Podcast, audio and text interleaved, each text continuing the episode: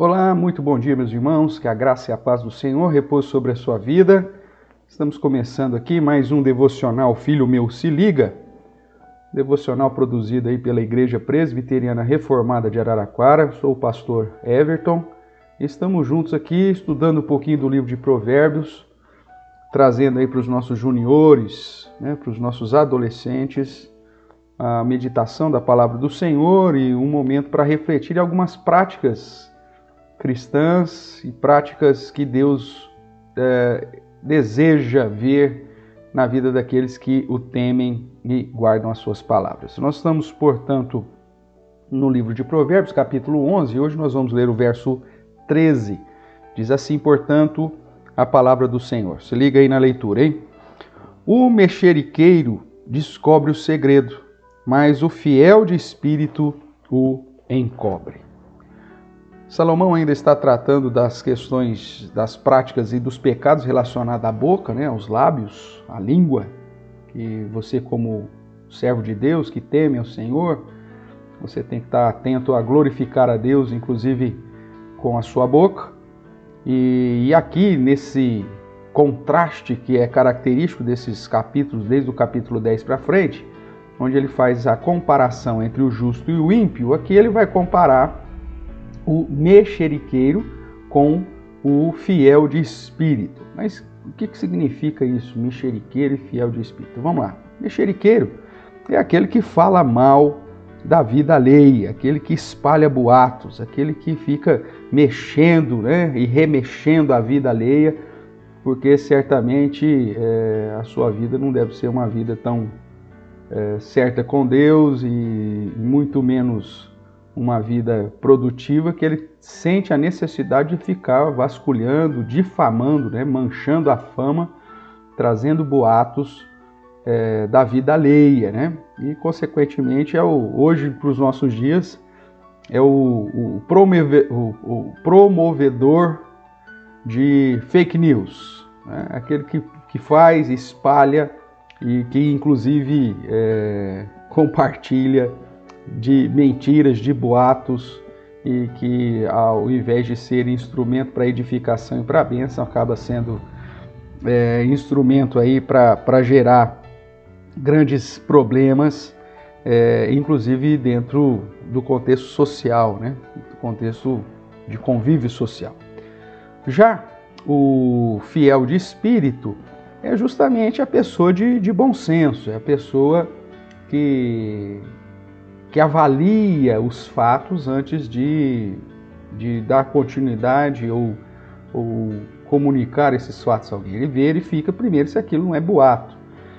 É, de certa forma, o, o de espírito fiel é o leal, porque ele, ele é, preserva a verdade e a informação correta. Então a palavra do Senhor nos chama atenção para o fato de que nós devemos ser pessoas leais, né? pessoas de, do bem, pessoas é, de bom senso, fiel de espírito. É, é lógico que a Bíblia ela não nos incentiva em lugar nenhum a encobrir o fato pecaminoso. Mesmo quando você vê lá no Novo Testamento textos né, que são usados muitas vezes fora de contexto, como é o caso de 1 Pedro 4,8, que diz: acima de tudo, porém, tem de amor intenso uns para com os outros, porque o amor cobre multidão de pecados.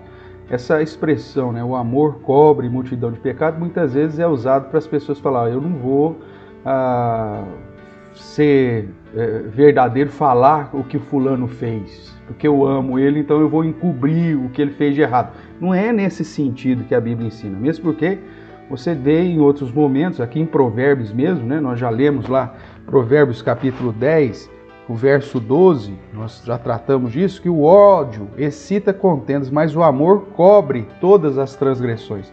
Esse cobrir as transgressões é a mesma ideia de Pedro aqui, Salomão já usou em Provérbios 10, verso 12, é no sentido de que o amor ele, ele perdoa, ele, ele passa por cima dos pecados, não no sentido de encobrir para que as pessoas não recebam a justa punição ou até mesmo a disciplina. É lógico que a Bíblia então condena as obras da carne como discórdia, dissensões, facções, e é nesse sentido que uh, o mexeriqueiro, então, aqui é confrontado. Porque o mexeriqueiro, ele não quer resolver o problema, ele não quer apresentar o fato, olhando aqui agora não só para a questão do boato, mas pensando numa situação de um fato verdadeiro, mas o mexeriqueiro, mesmo quando o fato é verdadeiro, ele não apresenta aquele fato para resolver ou para é, conduzir a pessoa a, a, ao perdão e, consequentemente, a, a, restauração. Não, ela, ela apresenta inclusive o fato justamente para gerar discórdia, dissensão, facção, que são obras da carne e condenadas pelo apóstolo Paulo lá em Gálatas, no capítulo 5, verso 20. Então, o cobrir pecados é no sentido de nos conduzir ao perdão e não no sentido de esconder a prática pecaminosa de ninguém, tá bom? Então, mexeriqueiro é, é, não é aquele que age de uma maneira correta para falar a verdade. Por exemplo, se alguém perguntar quem que quebrou tal coisa, aí eu não posso falar que foi o Joãozinho, porque eu tenho que cobrir a multidão dos pecados do Joãozinho. Não, não é nada disso. Se há um, um, alguém, uma autoridade, o seu pai, sua mãe, né, autoridade sobre a sua vida, que o questiona, nós vemos nos Dez Mandamentos que nós não podemos ter é, é, falso testemunho. A verdade é a verdade e pronto, acabou. Agora, o que é proibido na, na, nas Escrituras é justamente trazer os fatos, mesmo que sejam verdadeiros, não sejam simplesmente boatos, mas trazer para gerar discórdia, para gerar dissensão, para gerar facção. Ai, você viu o que, que o fulano fez? Você viu o que, que a fulana fez? Nossa, o fulano é assim, ai, o fulano é. Para que essa pessoa com quem você está falando isso acabe se distanciando, até mesmo rompendo as relações com as pessoas, porque você está difamando ela. Então é nesse sentido que a palavra aqui de Salomão nos chama a atenção uh, para que você seja contado entre os fiéis de espírito, as pessoas leais, aqueles que são verdadeiros, que uh, vão, vão ficar ali é, realmente cativos à verdade, né? e serem leais à verdade, porque isso vai trazer benefício para todos. Agora, só trazer boatos ou usar mesmo fatos para gerar dissensão, discórdia, facção entre os irmãos e entre as pessoas que, que convivem, isso é algo que é condenado pela palavra de Deus. Tá bom? Espero que tenha ficado claro para você. Um abraço aí no seu coração, tenha um dia abençoado e até o nosso próximo então devocional Filho meu, se liga. Um abraço, um beijo no seu coração. Tchau, tchau.